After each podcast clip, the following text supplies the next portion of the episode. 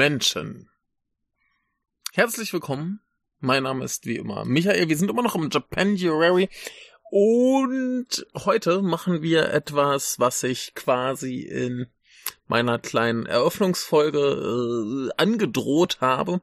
Wir reden über ein Thema, das für mich selber noch ganz äh, frisch und neu ist und äh, ich möchte euch einfach auf meinen sehr bescheidenen Wissensstand bringen. Den könntet ihr auch kriegen, wenn ihr einfach auf Wikipedia ein bisschen rumklickt und euch ein paar Filme anschaut. Aber ist ja egal. Das ist, glaube ich, angenehmer, wenn ich das mache und einfach euch ein bisschen erzähle, wie ich da, äh, was ich da erfahren habe. So, müsst ihr nicht lesen und nicht gucken. Viel einfacher. Also, ähm, worum geht's hier eigentlich gerade? Ähm, Kadokawa ist eine große, große Firma, die äh, Mitte der 70er bis Mitte der 90er ungefähr eine sehr interessante, wichtige Position im japanischen äh, Kino hatte.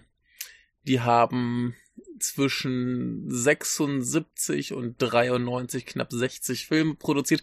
Einige der erfolgreichsten äh, des Landes quasi. Und ähm, gilt so ein bisschen, habe ich gelesen, als äh, Retter des Kinos. Ich habe aber eher den Eindruck von dem, was man so hört und mitkriegt, ähm, der äh, Antichrist des Kinos, wie heutzutage vielleicht äh, Marvel oder Disney nur in mit besseren Filmen. ähm, aber so der der Ruf ist ungefähr derselbe. Da gehen wir später ein bisschen mehr drauf ein. Äh, wie ich da jetzt drauf kam. Ursprünglich kannte ich das Kram eigentlich nur von diesen äh, Obayashi-Filmen. Äh, das Mädchen, das durch die Zeit sprang und ähm, der andere heißt auf Englisch äh, School in the Crosshairs oder so. Und ähm, der hatte da halt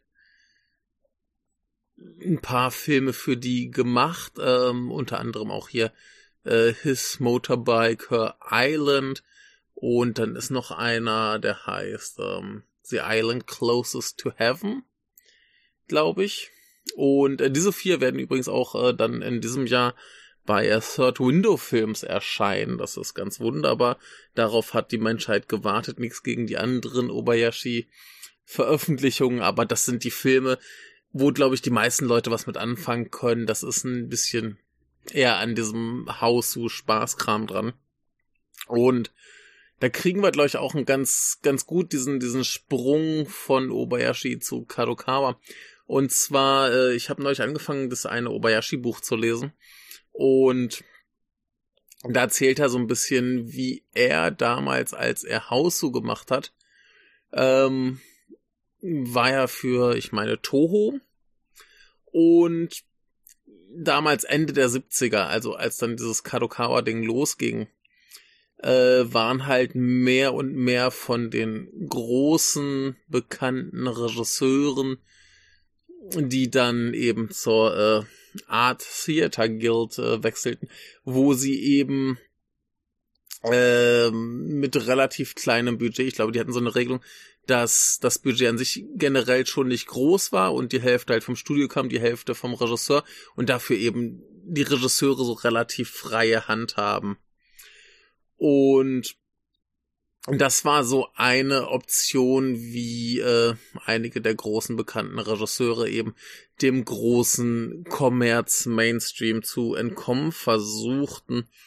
Denn da, genau das ist das, was äh, Kadokawa ausmacht.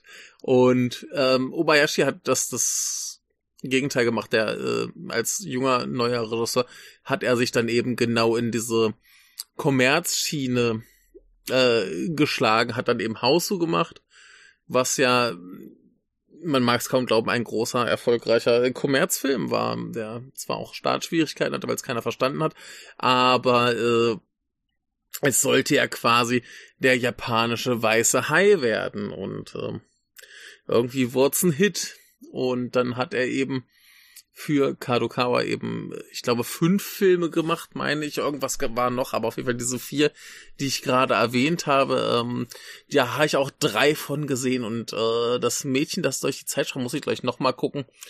Das hat, äh, fand ich gut, aber äh, hat mich nicht ganz so umgehauen. Aber gerade hier der School in the Crosshairs, ist wahnsinnig gut. Der ist tatsächlich relativ dichte dran am Haus, so Wahnsinn, auch wenn er relativ normal anfängt. Und His Motorbike Her Island ist einfach nur wahnsinnig, wahnsinnig guter so äh, Jugendfilm. Äh, ganz, ganz großartig, was äh, Obayashi da abgeliefert hat.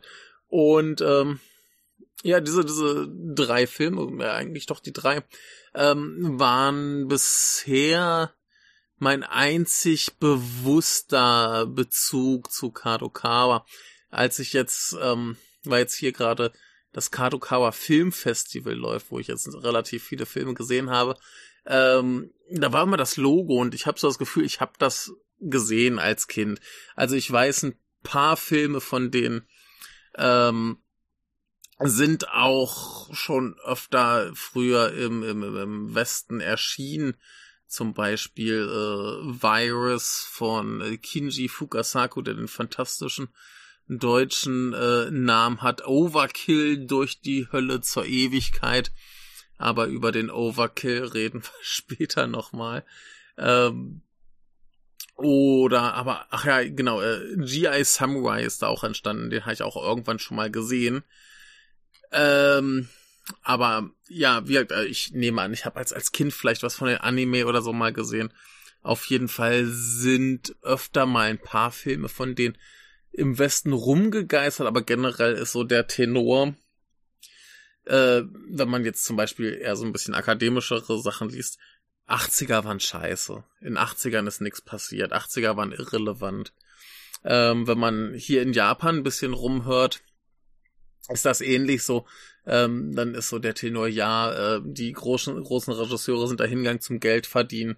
Oder aber, äh, das sind ja alles nur so Idle-Filme, das kann ja keine Kunst sein, das kann weg, so ungefähr. Also, wo man hinschaut, werden diese Sachen nicht so richtig ernst genommen. Es sind aber Riesenhits, es sind Klassiker. Und ja, ja, jetzt bin ich zufällig, ich bin in die Buchhandlung meiner Wahl gegangen. Ich gucke da auch mal bei den Filmbüchern, was es so gibt, auch wenn ich es nur mit sehr viel Mühe lesen kann. Ähm, da lag da halt ein Flyer, ah, hier Kadokawa Filmfestival. Und ich bin irgendwie dann bei der erstbesten Gelegenheit, wo ich Zeit hatte und einen Film da sehen konnte, bin ich einfach mal hingegangen. Hab den Film geguckt, der lief. Ich wollte einfach mal schauen, was es gibt und was das so ist. Und man muss ja mal ein bisschen neugierig sein. Und der erste Film war eben äh, Overkill. Und der hat mich komplett umgehauen und dann habe ich mehr geschaut und die haben mich, um das mal vorwegzunehmen, die haben mich fast alle umgehauen. Und über die einzelnen Filme reden wir später nochmal. Ich will mal vorher noch ein bisschen über das ganze Ding an sich reden. Ne? Also die, die Firma an sich äh, heißt Kadokawa Shoten und gibt's seit äh, 1945, die sind vor allem bekannt für äh, Bücher und so weiter. Die veröffentlichen zum Beispiel auch ein Magazin namens New Type, das ist so eins der großen äh, Anime-Magazine, nur ein paar Manga-Magazine, die machen Light Novels und ähm, ganz viele Manga. Was haben wir hier zum Beispiel?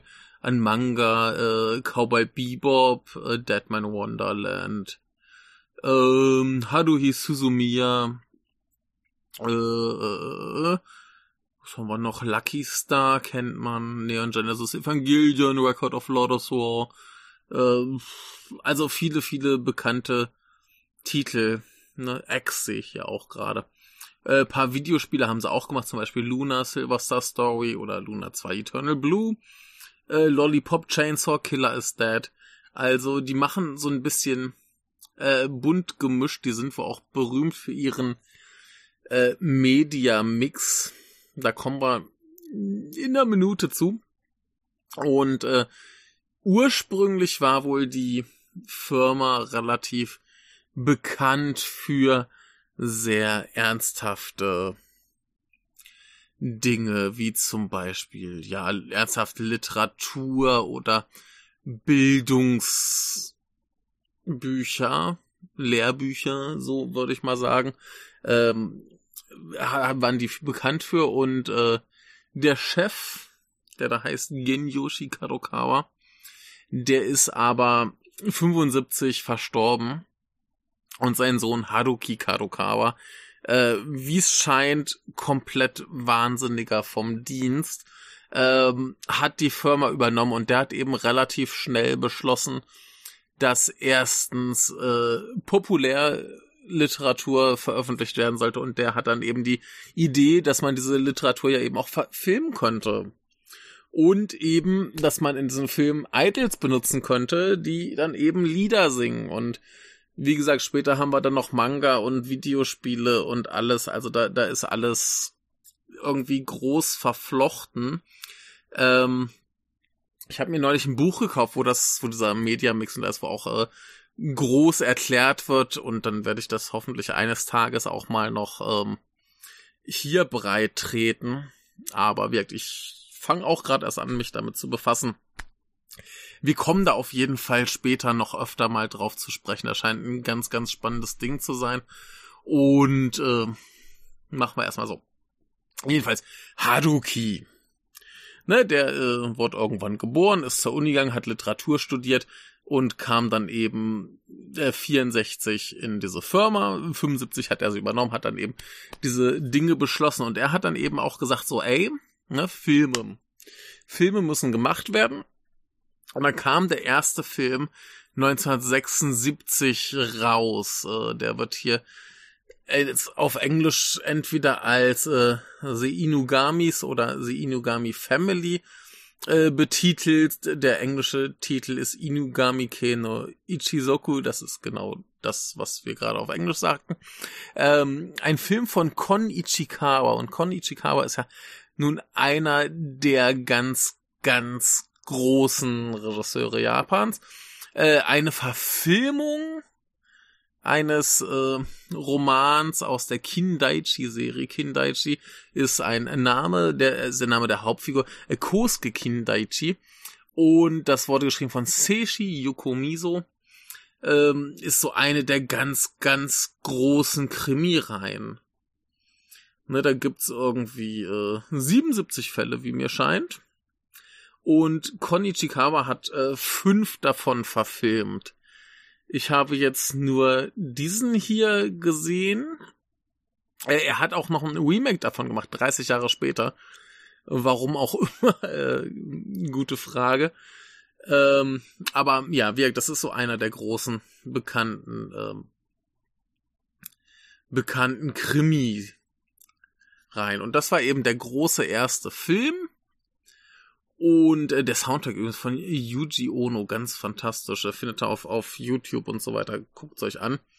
Äh, der hat auch äh, zwei Preise bekommen. Einmal den Hochi Film Award für den besten Film und ähm, Mieko Takamine hat äh, beste äh, Nebenrolle den Blue Ribbon Award ge gewonnen. Also durchaus Prestige so ein bisschen.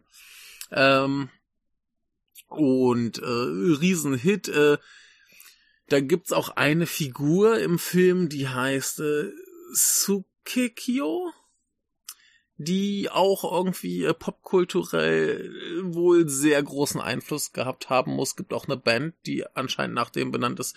Das ist das Nebenprojekt von dem Sänger von Diane Gray und äh, der, der Name ist mir auf jeden Fall öfter schon über den Weg gelaufen. Ich wusste immer nicht, wozu der gehört. Jetzt wissen wir, hey, äh, sind die Inugamis. Aber über die reden wir noch später ein bisschen mehr. Ähm, ein ganz, ganz großes Ding auf jeden Fall. Das war der erste Film von denen und war der zweiterfolgreichste Film in Japan in dem Jahr. Ich habe jetzt nicht leider den erfolgreichsten Griff bereit. Also nicht so wichtig. Jedenfalls in äh, dieser Zeit von 76 bis 93 haben sie knapp 60 Filme produziert, alles relativ äh, teuer, relativ groß, mit großen Werbekampagnen, alles für die Masse und für Box Office. was man heute Blockbuster äh, nennen würde. Und die Kritiker waren wohl nicht immer so begeistert. Wie gesagt, äh, viel so, äh, Idol-Scheiße kann nicht gut sein. Ich nehme es auch mal vorweg, die Idols sind äh, hier sehr, sehr gut. Können wir eigentlich auch gleich mal ein bisschen noch äh, direkt drüber reden, über die Idols, wo wir gerade noch dabei sind. Es gibt quasi die drei, also die, die Kadokawa-san Musume, also die drei Kadokawa Töchter quasi. Das sind Hiroko Yakushimaru, Tomoyo Harada und äh, Noriko Watanabe. Und letztere kenne ich jetzt primär aus äh, His Motorbike Her Island. Sie war auch in Godzilla Tokyo SOS. Und sie war dann in Kadokas letztem Film äh, Mios Cookbook. Und ähm, die wirkt immer so wie die, äh, die am wenigsten gemacht hat. Aber wenn man da mal aufs, aufs japanische Wikipedia guckt, die hat unglaublich viel gemacht. Halt dann mehr Fernsehen und Kram, aber die hat wahnsinnig viel gemacht. Aber filmtechnisch eben vor allem den Motorbike Island, äh, Godzilla und äh, ihr Debüt war in einem Film namens Ninja Wars. Äh, Tomoyo Harada ist ein bisschen äh, bekannter. Die war halt unter anderem in dem Mädchen, das durch die Zeit sprang. Äh, auch übrigens äh, hat er später nochmal selbst äh, verfilmt. Und da war sie dann auch irgendwie nochmal als äh, Sprecherin drin. Ähm, was hat sie noch gemacht? Ich habe sie, äh, genau, ähm, Max und ich haben sie neulich noch gesehen in My Blood and Bones in the Flowing Galaxy, äh, also dem, dem neuesten Sabu-Film. Also die hat auch immer noch eine gute, funktionierende Karriere, aber die meisten Filme, die ich jetzt gesehen habe, waren mit Hiroko Yakushimaru, die halt mit dabei war in G.I. Samurai, Sailor Suit and Machine Gun, äh, Legend of the Eight Samurai, den es auch auf Deutsch gibt. Ich glaube, da heißt auch einfach die äh, Legende der Acht Samurai. Äh, W Strategy äh, auch gesehen. Ähm, was haben wir noch? Princess Raccoon, das war, glaube ich, einer der späten Seijun Suzuki, ja, das war einer der späten Seijun Suzuki-Filme. Ähm, was haben wir noch? Was haben wir denn noch an, an neueren? Ach so, die war auch in Mios Cookbook. Äh, ja, aber die hat auch noch eine gute äh, laufende Karriere. Die sind jetzt halt auch alle noch nicht äh, so alt, die sind alle so Ende 50, das heißt, da, da geht noch viel. Und ähm, die haben eben entsprechend auch Gesangskarrieren und so weiter und so fort. Und die sind halt tatsächlich damals schon äh, gute Schauspielerinnen gewesen. Also das äh, hat mich jetzt auch ein bisschen überrascht. Ich habe jetzt vor allem die äh, Hidoko äh, Yakushimaru gesehen, aber die hat äh, ein paar echt gute äh, Schauspielleistungen da schon abgeliefert. Ne? Und die waren halt da alle gerade, naja, gerade so volljährig, wenn überhaupt. Also die hatten alle 82 ihr Debüt, wenn ich das richtig sehe. Ja, ja, ja, alle 82. Und oh, die jüngste war da 15. Das war die äh, Tomoyo Harada.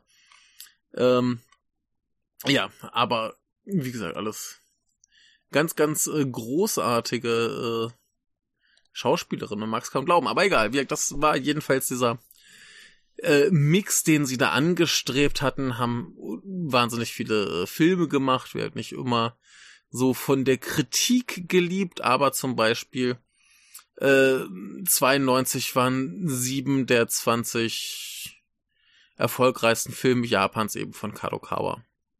Also der Erfolg gab ihnen zumindest recht.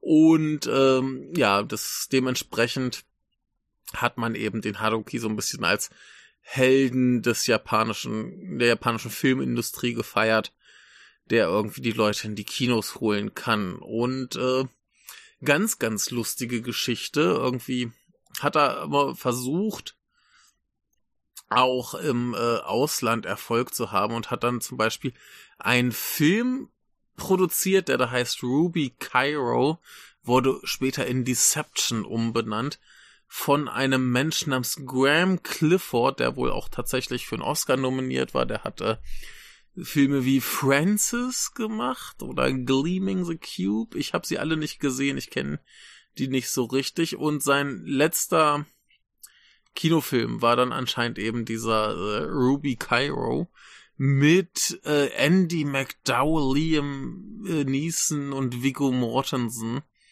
Äh, das Ding geschah äh, 92, war irgendwie so, so ein Thriller oder was. Und der war wohl so furchtbar, dass er nicht mal einen richtigen Vertrieb in den USA gefunden hat. Später wurde das Ding irgendwie nochmal umgeschnitten, hat noch ein bisschen Material reingekriegt, dann ging's wohl irgendwann, aber äh, ja, der kam, ja, der kam ein gutes Stück, äh, gutes Jahr mit, gutes Jahr später in den USA erst raus, als er in Japan kam. Also muss ein äh, ziemliches Desaster gewesen sein. Ich bin fast versucht, mir den anzugucken. Den gibt's zumindest auf Blu-ray. Äh, mal sehen, vielleicht schaue ich ihn mir eines Tages an. Ich habe zumindest Interesse dran, aber ja, also äh, Hadukis Bemühungen äh, ins Ausland, das hat nicht so richtig funktioniert. Und er hat auch selber aber hin und wieder Regie geführt und da ist wohl der bemerkenswerteste äh, Heaven and Earth, äh, Tentochito. Und ähm, der ist aus dem Jahre 1990 und war wohl damals der teuerste japanische Film überhaupt. Äh, Spoiler, er hat das Geld wieder reingespielt. Der hat immer so die, den Ruf, dass er nicht besonders gut ist und noch ein Spoiler, der ist nicht wahnsinnig gut. Aber äh, wird da zumindest sein Geld wieder reingekriegt, obwohl er so sauteuer war. Und äh, ja, man kennt es ja sonst immer nur von, von so Sachen wie, wie diesen ähm, Kevin Costner Sachen, also die dann so derb äh, Geld verlieren oder hier, wie hieß er? Heaven's Gate. Ne, der da irgendwie ein Studio ruinierte. Oder zumindest dran beteiligt war. Und äh, das ist äh, hier wohl anscheinend nicht der Fall gewesen. Das ging wohl immer noch ganz, ganz okay. Aber äh, ja, war wohl maßlos teuer. Kommen wir aber später auch noch mal ein bisschen drauf zurück. So. Und äh, ja, äh, jedenfalls hat er da viel probiert und gemacht. Und lief wohl alles wunderbar, bis dann 93 er äh, verhaftet wurde, weil er wohl einem Fotografen Takeshi Ikeda ähm, Anweisungen gab, Kokain zu schmuggeln und ja, wurde dann auch für schuldig erklärt. Entschuldigung. Er hat eine vier Jahresstrafe im Gefängnis bekommen, wo er zweieinhalb von abgesessen hat. Und äh, weil das natürlich so ein äh, ja, geht halt nicht. War, ne? Also du kannst nicht als, als Firmenchef irgendwie äh, Drogen schmuggeln und äh, vor allem auch nicht konsumieren und ins Gefängnis gehen und so weiter. Also wurde erstmal sein seine damals äh, letzte Regiearbeit mit dem wundervollen Titel Rex A Dinosaur Story. Ich muss diesen Film sehen. Äh, es hat tatsächlich so einen kleinen Gummityrannosaurus. Er wird mich nicht wundern, wenn der auch tatsächlich irgendwie, als ich noch klein war, vielleicht mal im Fernsehen lief oder so, könnte ich mir vorstellen, dass sowas äh, ins Ausland kam, so Dinosaurier-Kinderfilme. Muss es doch gegeben haben. Vielleicht habt ihr den ja gesehen oder so. Jedenfalls äh, kam der da erstmal nicht ins Kino. Und wurde wohl irgendwie verzögert. Ich weiß auch gar nicht genau, wann der dann tatsächlich äh, rauskam. Muss ich gerade mal gucken. Hier, Rex. Rex kam dann auch tatsächlich noch äh, in dem Jahr tatsächlich 93, wann war es? Ja, 93 kam da raus. Die werden mich doch hier nicht belügen oder wurde er äh, schnell aus dem Kino rausgezogen? Na egal. Äh, jedenfalls Riesenprobleme und äh, viel Elend und er wurde dann eben rausgeschmissen und Anscheinend wurde dann der neue Präsident sein jüngerer Bruder, der vorher aus der Firma geschmissen wurde, damit Harukis Sohn irgendwie eine Position bekommt. Das ist sehr merkwürdig. Ich äh, verstehe es nicht so ganz, was hier geschrieben steht. Vielleicht haben wir das irgendwann nochmal, aber das scheint auf jeden Fall äh, alles eine sehr äh, konfuse, abgefahrene Geschichte zu sein. Und äh, irgendwann, als er eben aus dem Gefängnis kam, hat er eine neue Firma gegründet, die heißt Kadokawa Haruki Corporation und hat dann eben mehr äh, Sachen gemacht, hat irgendwie ein Magazin von seiner alten Firma gekauft, hat wieder Filme produziert, hat dann nochmal das Mädchen durch die, das durch die Zeit sprang verfilmt, hat einen Film namens Yamato produziert, eben so ein Kriegsfilm von äh, Junya Sato, den man vielleicht auch noch irgendwie kennt von diversen Filmen, wie zum Beispiel ähm, äh, äh, äh, Manhunt oder Bullet Train. Und der ist wohl auch tatsächlich relativ äh, gut, war sehr erfolgreich. Also ging's ihm dann wohl geschäftsmäßig wieder tatsächlich ganz gut. Er hat wohl auch tatsächlich ein Remake von äh, Kurosawa Sanjuro gemacht 2007. Äh, da geschehen Dinge, äh, muss ich mal irgendwie auch schauen, ob ich das vielleicht mal irgendwo zu sehen kriege. Und ähm, ja, der gute Mann lebt sogar noch und äh, macht Kram. Aber äh, ja, 2020 erschien halt sein letzter Film, der da heißt äh, Mios Cookbook, habe ich erwähnt. Und äh, vielleicht ist er jetzt doch mal in Rente. Der muss ja jetzt auch schon, ja, der ist jetzt äh, 80, der gute Mann, der kann ruhig mal in Rente gehen. Ähm, noch so ein paar lustige Anekdoten aus seinem Leben. Da muss es noch wahnsinnig viele geben. Ähm, er hat äh, wohl seinen eigenen Shinto-Schrein bauen lassen und macht dann da so monatliche Rituale. Er ist großer äh, Poet, die in tatsächlich so äh, Poesie-Magazinen veröffentlicht werden. Und er hat sich äh, die Santa Maria, also das Schiff von Christopher Columbus, äh, nachbauen lassen und das ist dann von Barcelona nach Japan gefahren und so Quatsch. Und es ist alles sehr irritierend. Äh, ja, mir scheint ein spannender Typ zu sein. Und äh, ja, diese Phase auf jeden Fall von 76 bis 93, also quasi die 80er plus minus ein bisschen, das scheint äh, mir so nach dem, was ich gesehen habe, alles wahnsinnig spannend zu sein. Und dann würde ich sagen, kommen wir mal zu den Filmen, die ich gesehen habe. Die mache ich jetzt mal hier alle in dieser Folge. Ähm, dazu sei auch gesagt, ich habe die alle natürlich dann im Kino gesehen, ohne Untertitel. Das heißt, ich habe auch nicht jedes Detail perfekt verstanden.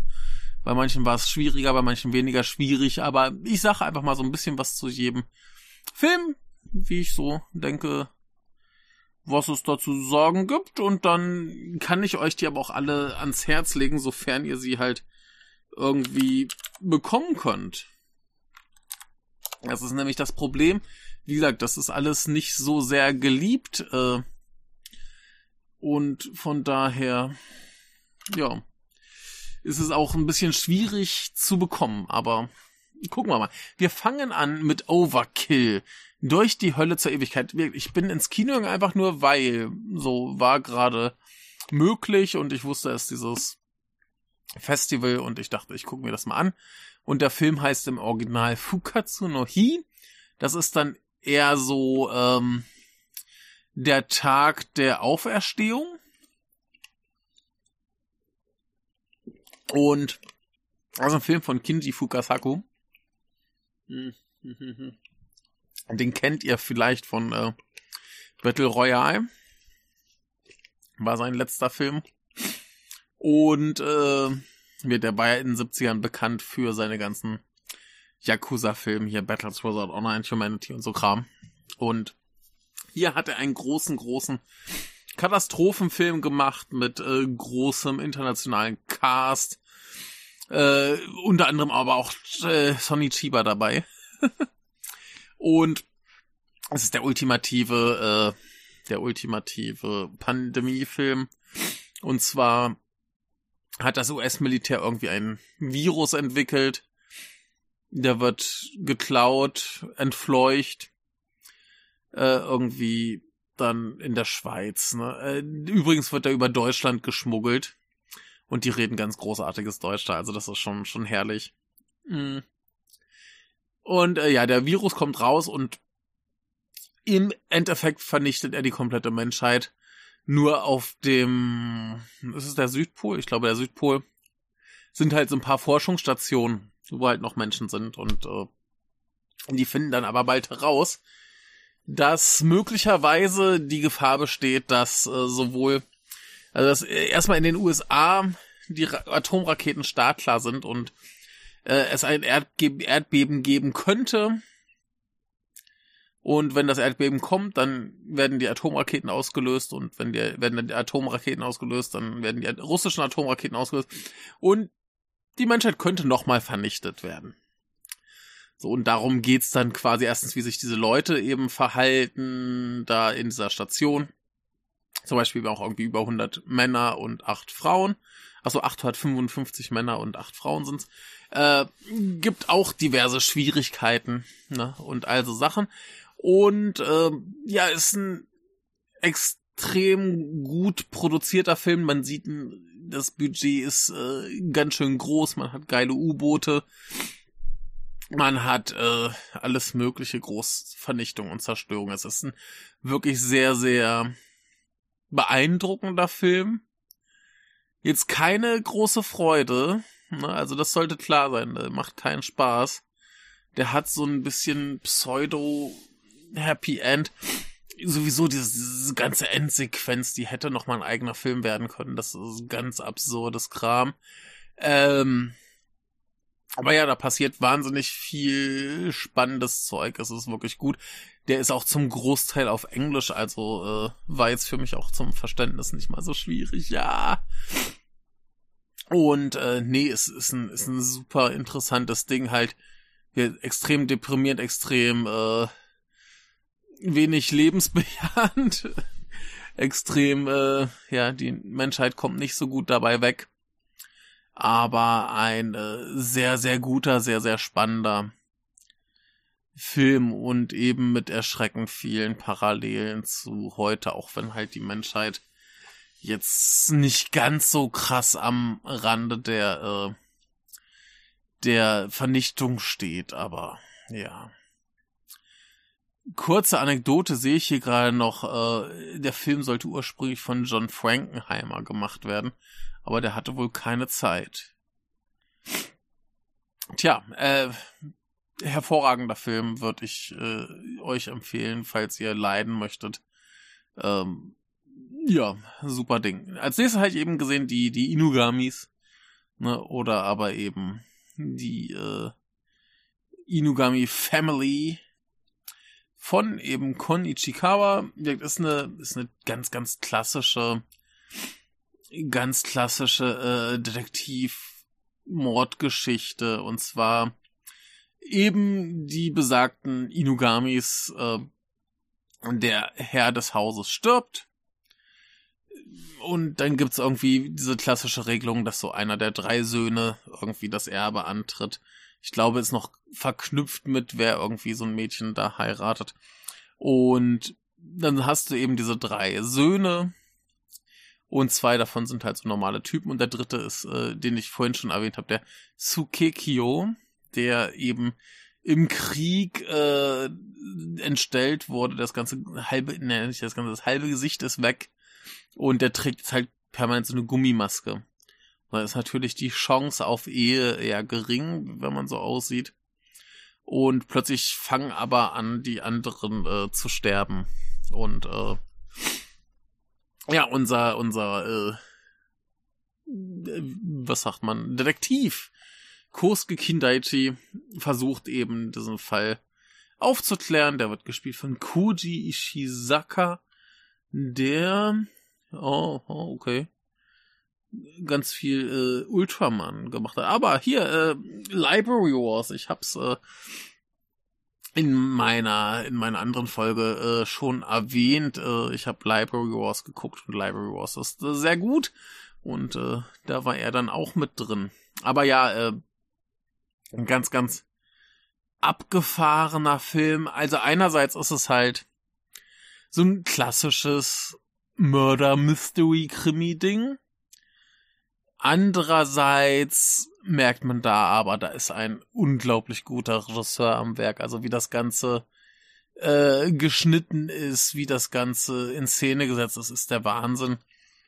Ähm, es gibt einen Dialog, der ist so schnell geschnitten, das ist irgendwie, äh, weiß nicht, 10, 20 Jahre zu früh für so, so Kram. Dann hast du irgendwie ganz abgefahrene Rückblenden und all so, so Sachen. Also das, das, das ist, ist wahnsinnig gut inszeniert, macht einen Riesenspaß. Die Dialoge waren jetzt für mich manchmal ein bisschen schwer zu verstehen, aber von dem gibt's mittlerweile auch so eine fette, geile neue äh, Blu-ray. Die muss ich mir, glaube ich, mal holen. Die hat dann auch Englisch und dann kann ich den nochmal so richtig äh, genießen. Aber nee, das, das ist ein, ist ein wahnsinnig guter Film. Also hatte ich lange nicht, dass mir so ein, so ein typischer Krimi wirklich so viel Spaß gemacht hat. Und das bezieht sich hier dann tatsächlich zum größten Teil auf die Inszenierung und den Soundtrack. Der Soundtrack ist ja auch wahnsinnig gut. Äh, hört ihn euch an, gibt's auf YouTube. Ähm,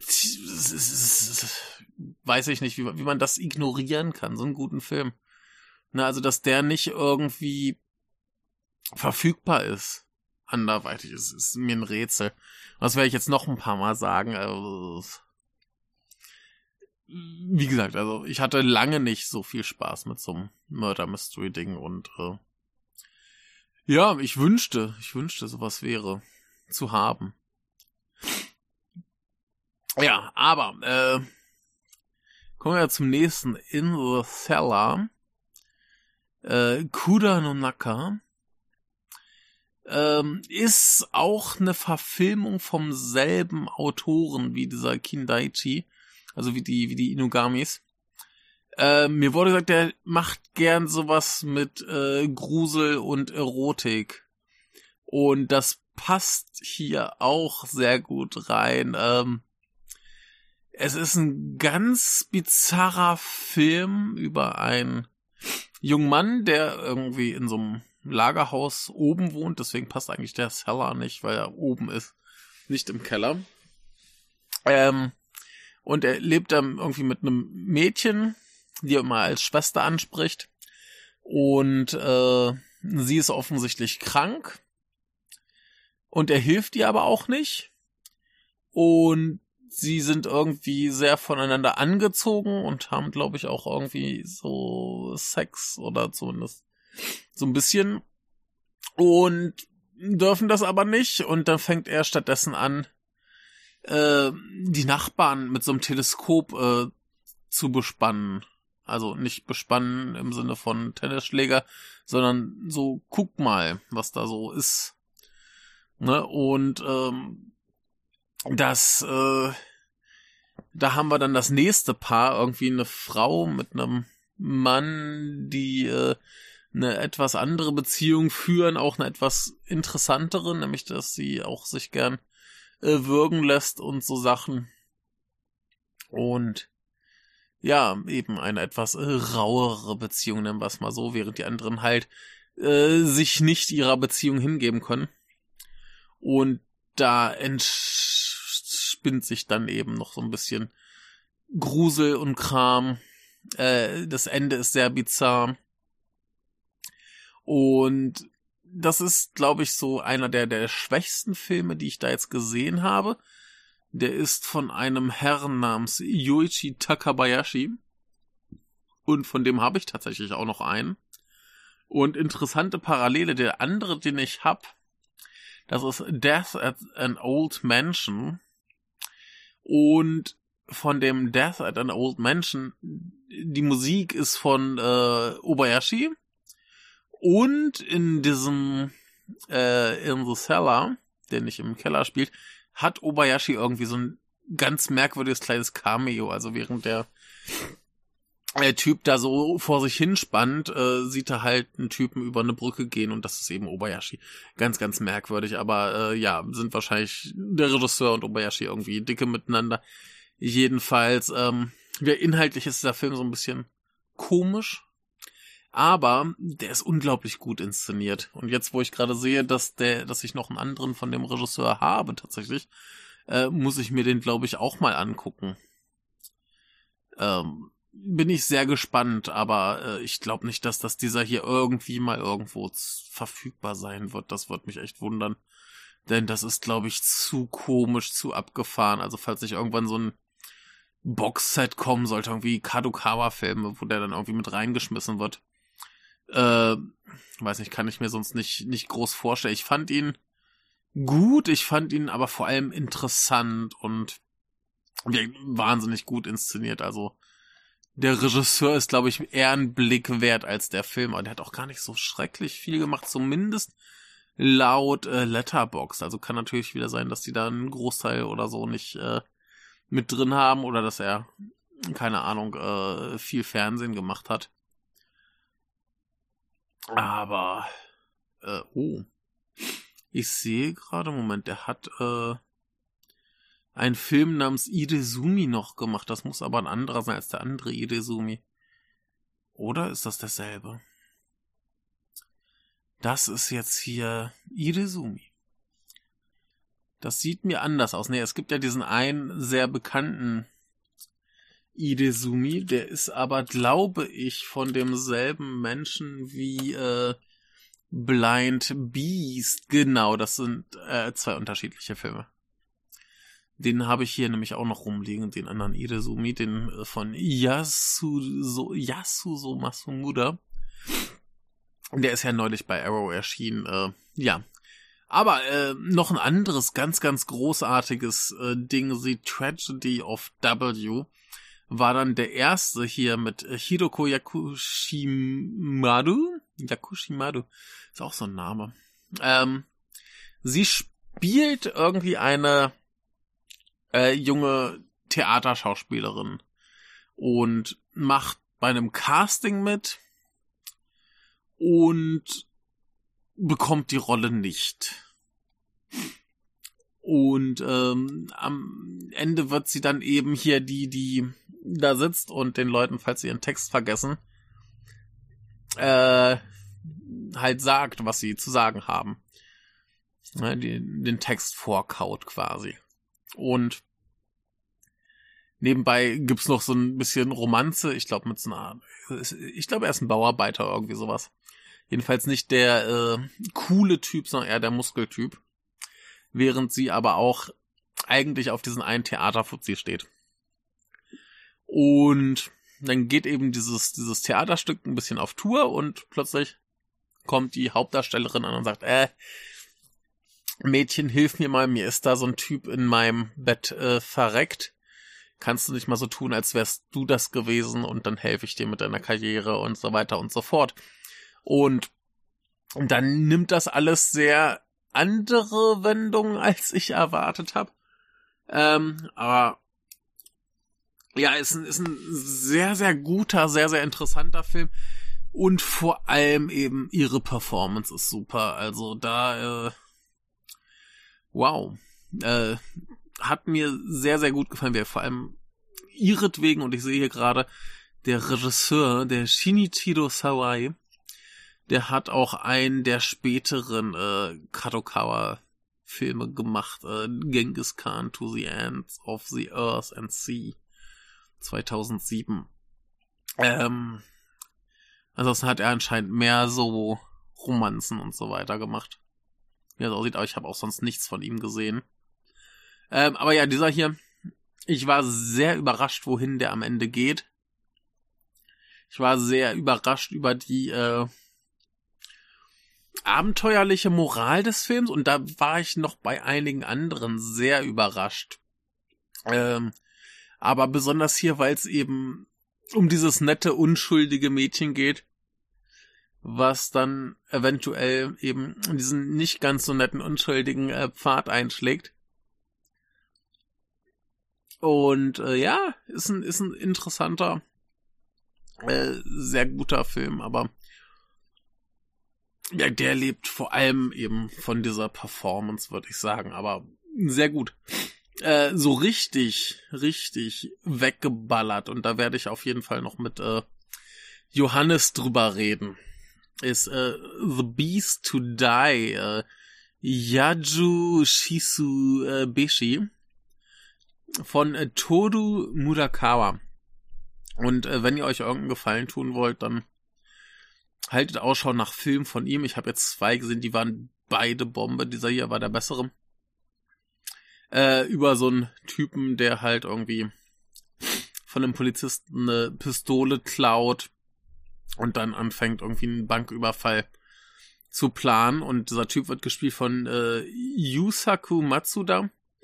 Äh, relativ geiler, relativ charmanter, äh, sehr bekannter Typ, der leider nicht allzu lange äh, lebte.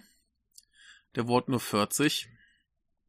Aber der äh, hat sehr, sehr viele sehr gute Sachen gemacht, wie mir scheint. Der war aber auch äh, zum Beispiel in dem äh, Black Rain von Ridley Scott mit drin.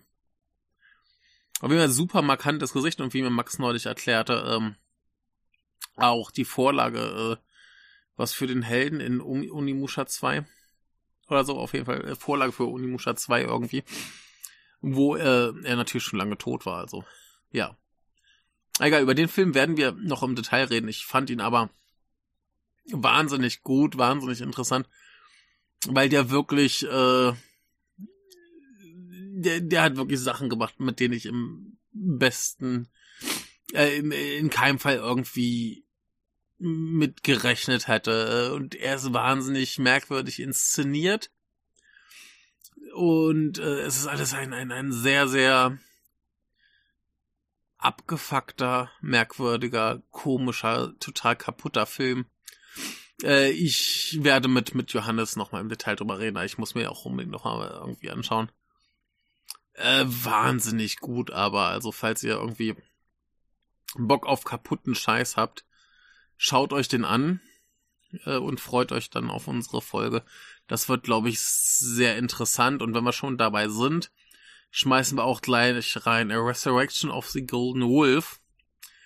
Oder aber im Original ähm, äh, Yumi Gaeru ähm, Kinro ist es, glaube ich. Äh, ich bin mir nicht ganz sicher, wie man den perfekt äh, ausspricht, aber vielleicht Kinro. Ja, ich habe recht. Das ist ja schön.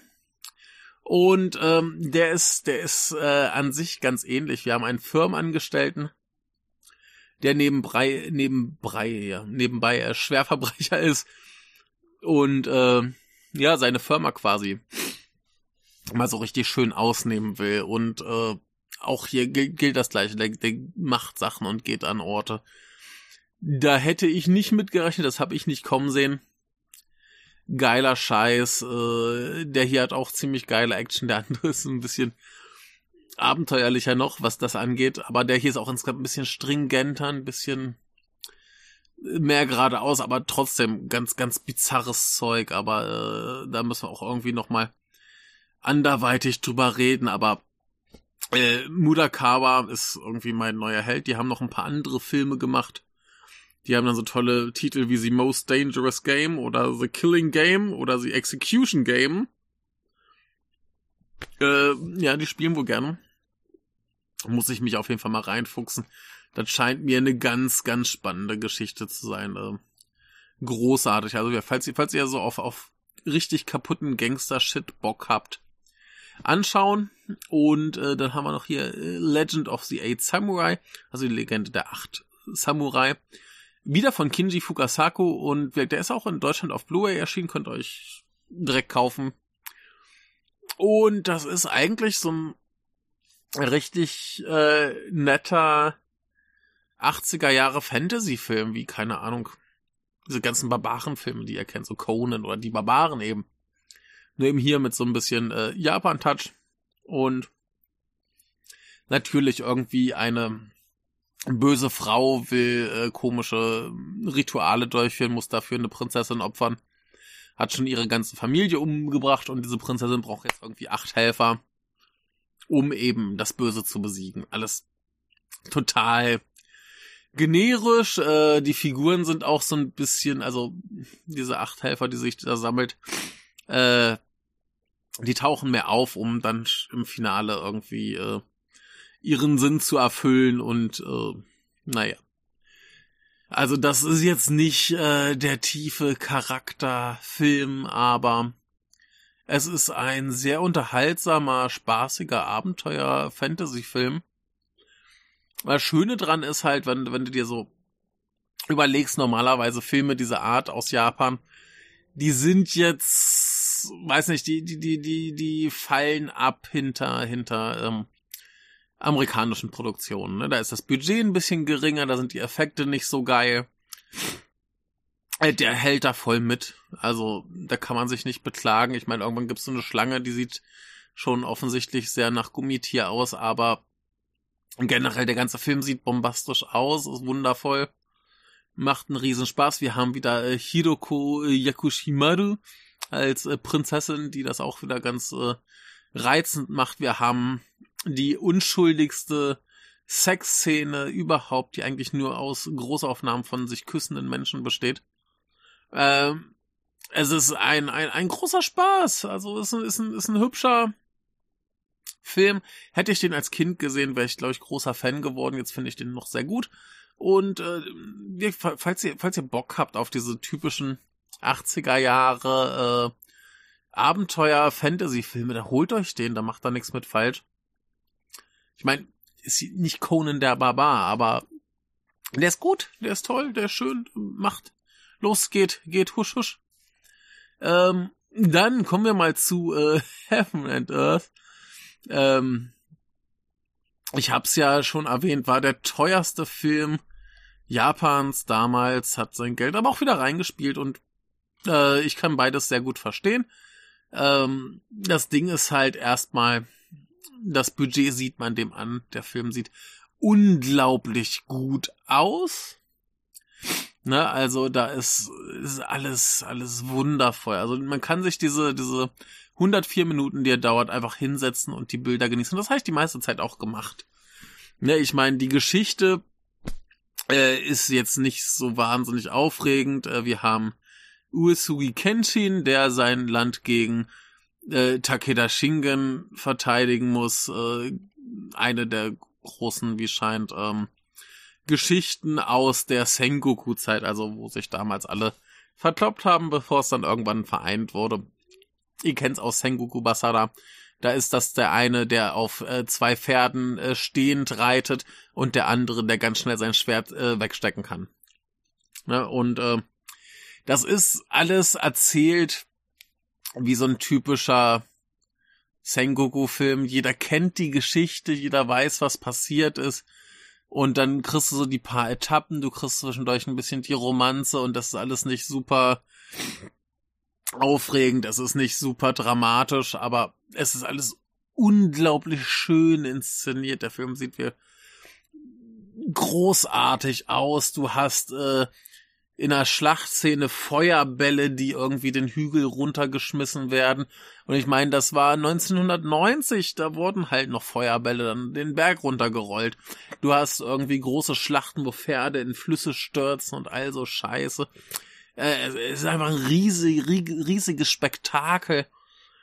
Also, falls man da Bock drauf hat, jetzt nicht so viel Wert auf eine super erzählte äh, Geschichte ist voller Spannung und toller Figuren, dann hat man hier auch durchaus Spaß. Also, ich verstehe, dass Leute sagen, ja, das ist kein sehr guter Film. Aber ich verstehe, dass das ein Film ist, der gerade gut genug ist, damit ihn ganz, ganz viele Leute schauen.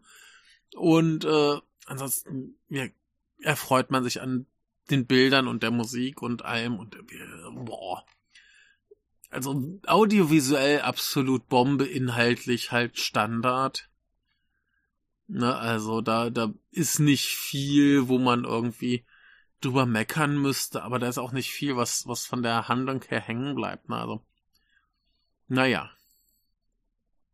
Kommen wir noch zu einem sehr merkwürdigen Film. Äh, ich nehme es mal gleich vorweg. Ihr Sailor Suit and Machine Gun ist ganz, ganz fantastisch. Äh, ich bin entzückt bis zum geht nicht mehr. Aber da machen wir auch noch eine extra Folge zu. Insofern rede ich da jetzt nicht extra drüber. Aber äh, ganz, ganz großartig. Wir reden jetzt zum Abschluss noch über Play It Boogie Woogie oder Throna Boogie Nishite Kure ähm, mit einer anderen äh, Dame in der Hauptrolle, die heißt Atsuko Asano. Die auch in Heaven and Earth war und äh, was ist das hier? Ist das A Panic in High School? Das ist ja ein Ding. A Panic in High School war dieser äh, Gaku Ryoishi Debütfilm, wo er nur so halb Regie führen durfte und deswegen den nicht mag. Also ein Remake von seinem eigenen äh, Originaldebütfilm. Ähm, ja, aber sie hatte anscheinend auch nicht so die Wahnsinns äh, Karriere. Oh, ich sehe gerade, sie hat noch gesprochen in Twilight of the Cockroaches. Den habe ich tatsächlich mal äh, auf der äh, Nippon Connection gesehen meine ich. Das ist ja ein Ding. Ja, aber egal. In diesem äh, Boogie-Woogie-Film haben wir auch noch ähm, zwei Herren, und zwar Masato Furuoya und Tsutomo Yamazaki. Äh, Masato war auch in dem Kakerlaken-Film. Ich bin ganz verwirrt.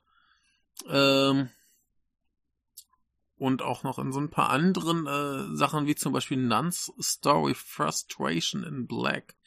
Okay, aber äh, hier äh, Tsutomo Yamazaki kennt ihr alle aus Tampopo und äh, Departures und äh, Blade of the Immortal und Go und äh, 700 Millionen anderen Filmen. Er ist ein ganz, ganz großartiger Schauspieler und äh, ist auch, gleich immer noch so mehr oder minder aktiv, auch wenn er mittlerweile scheiß alt ist. Aber äh, ja, im Prinzip haben wir nun also eine Dreiecksbeziehung. Und zwar äh, geht es damit los, dass das sie von äh, dem Yamazaki, äh, der hier heißt äh, Mustang, wird sie quasi mitgenommen im Auto und sie ist irgendwie mindestens 20 Jahre jünger als er und er will aber trotzdem irgendwie Sex mit ihr und sie will das nicht und schmeißt da erst äh, ihre Katze und dann sie aus dem Auto. Das war, das ist ja auch so ein Ding. Ganz oft äh, werden Katzen geworfen. Es ist ganz schrecklich. Also wer da Probleme mit hat, sollte diesen Film auf keinen Fall sehen. Es ist äh, ein sehr katzenfeindlicher äh, Film. Äh, jedenfalls schmeißt er sie halt raus und dann kommt eben dieser junge Typ auf dem Motorrad.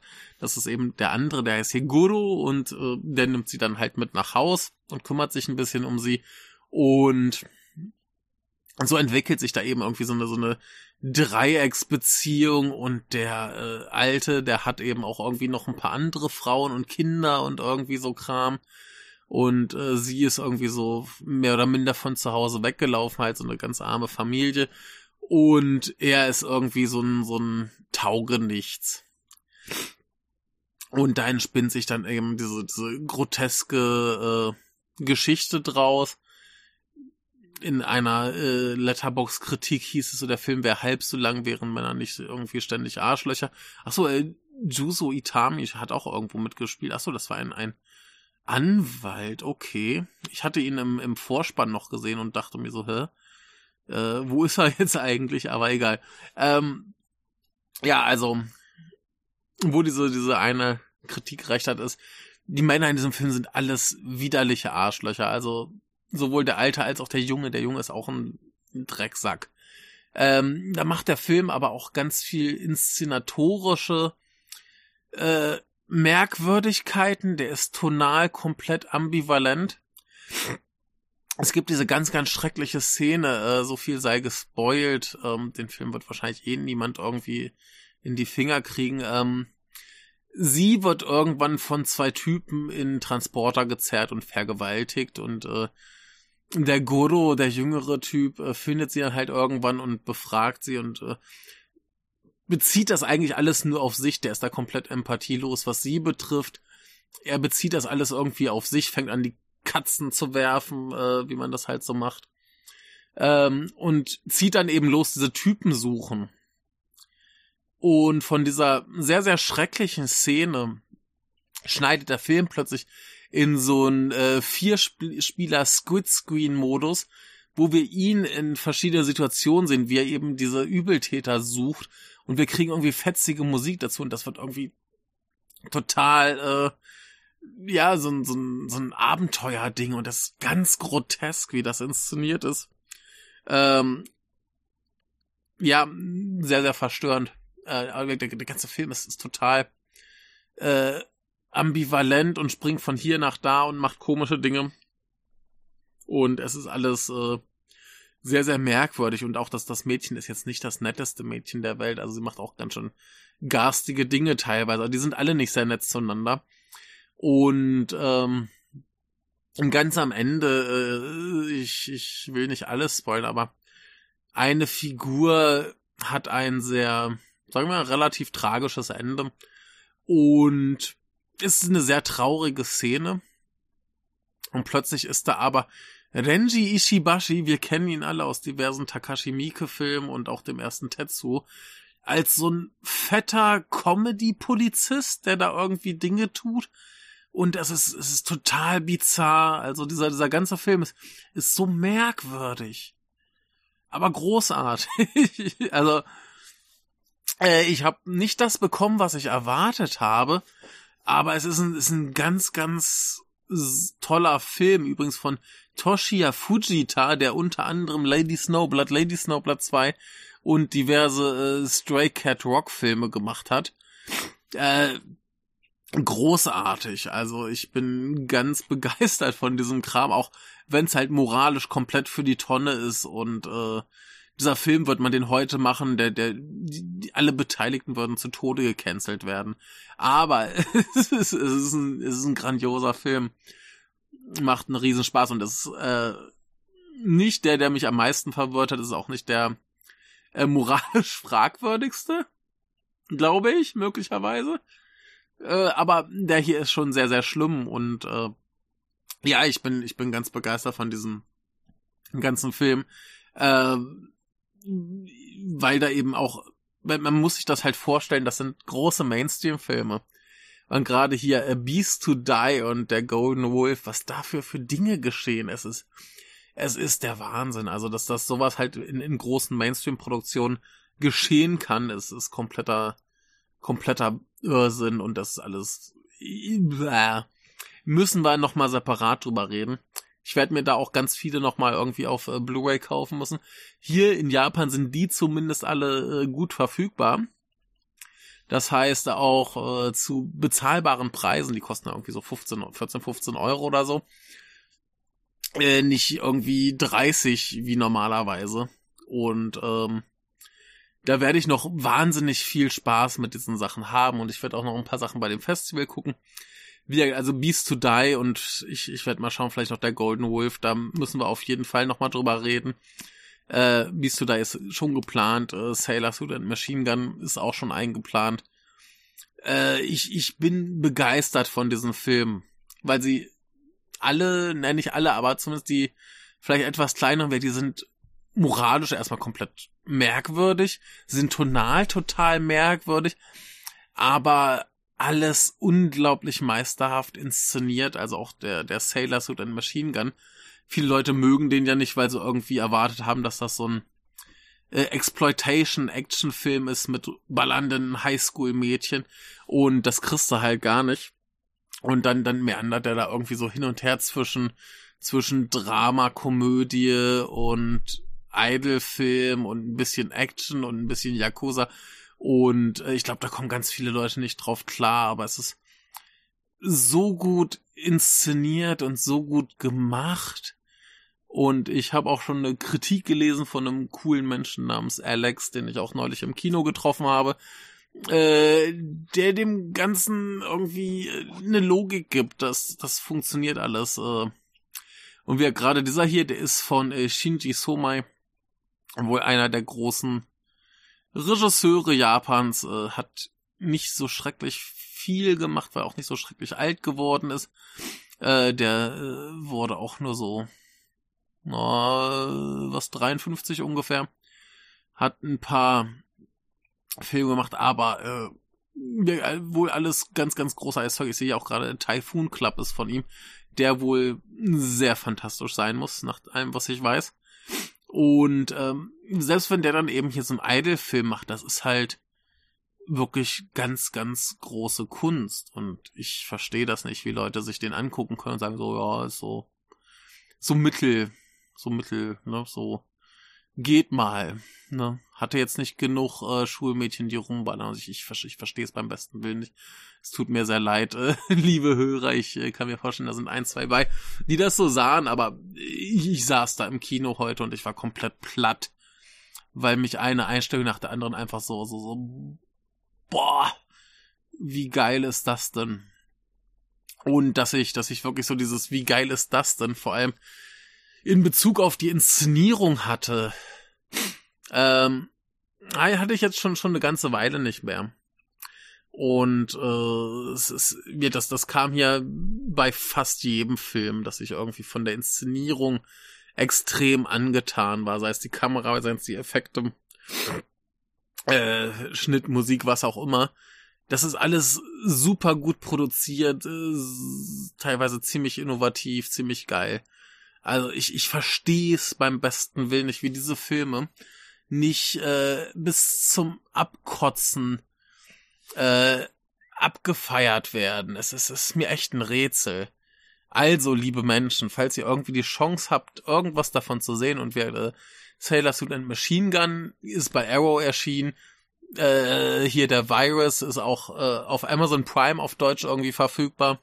Sucht einfach nach Overkill, da findet ihr ihn schon. Und äh, hier die, die acht Samurai war jetzt nicht der beste, aber der ist auch verfügbar. Also so ein paar gibt's, ne? Und äh, seht zu, dass ihr das andere Zeug irgendwie äh, kriegt. Sonst kauft euch halt die japanische Blu-ray und ladet euch Untertitel runter oder irgendwie sowas. Und äh, habt da ganz viel Spaß mit. Oder ärgert einfach die ganzen, äh, die ganzen Publisher, dass sie das Zeug bringen sollen. Also wirklich, ein paar kommen jetzt, die Obayashi-Sachen kommen von Star Wonder Films und das ist ganz fantastisch. Ich freue mich einen Arsch ab. Ne? Der ist, noch ist er dran, aber wenn ich gleich aufstehe, dann ist er ab. Und äh, ist einfach äh, geile, es ist so geiles Zeug. Und das ist, glaube ich, das, was mich äh, jetzt gerade am japanischen Kino so am, am meisten packt, dass ich noch irgendwie nach Jahren des, oh, ich habe schon irgendwie relativ viel gesehen. Klar, ich habe noch ganz viel Klassikerlücken, aber dass da immer noch so so so, so riesen riesen Ecken auftauchen, wo ich mir scheiße, ich kenne da gar nichts und das ist super geil. Und ihr solltet das auch super geil finden. Wir geht los und ärgert Arrow und sagt denn hier los, wir wollen Filme, wir wollen Filme. Die machen das dann schon irgendwann. Wenn, wenn genug Leute sagen, dass sie das sollen, dann machen die das. Ne? Also äh, los jetzt und ich muss ganz dringend Pipi machen und in diesem Sinne machen wir für heute Schluss. Wir, wir kommen auf jeden Fall nochmal auf Kadokawa zu sprechen. Das ist ein großes, großes Thema und äh, das wird noch ganz, ganz spannend und äh, freut euch. Ich freue mich. Es ist äh, äh, tschüss.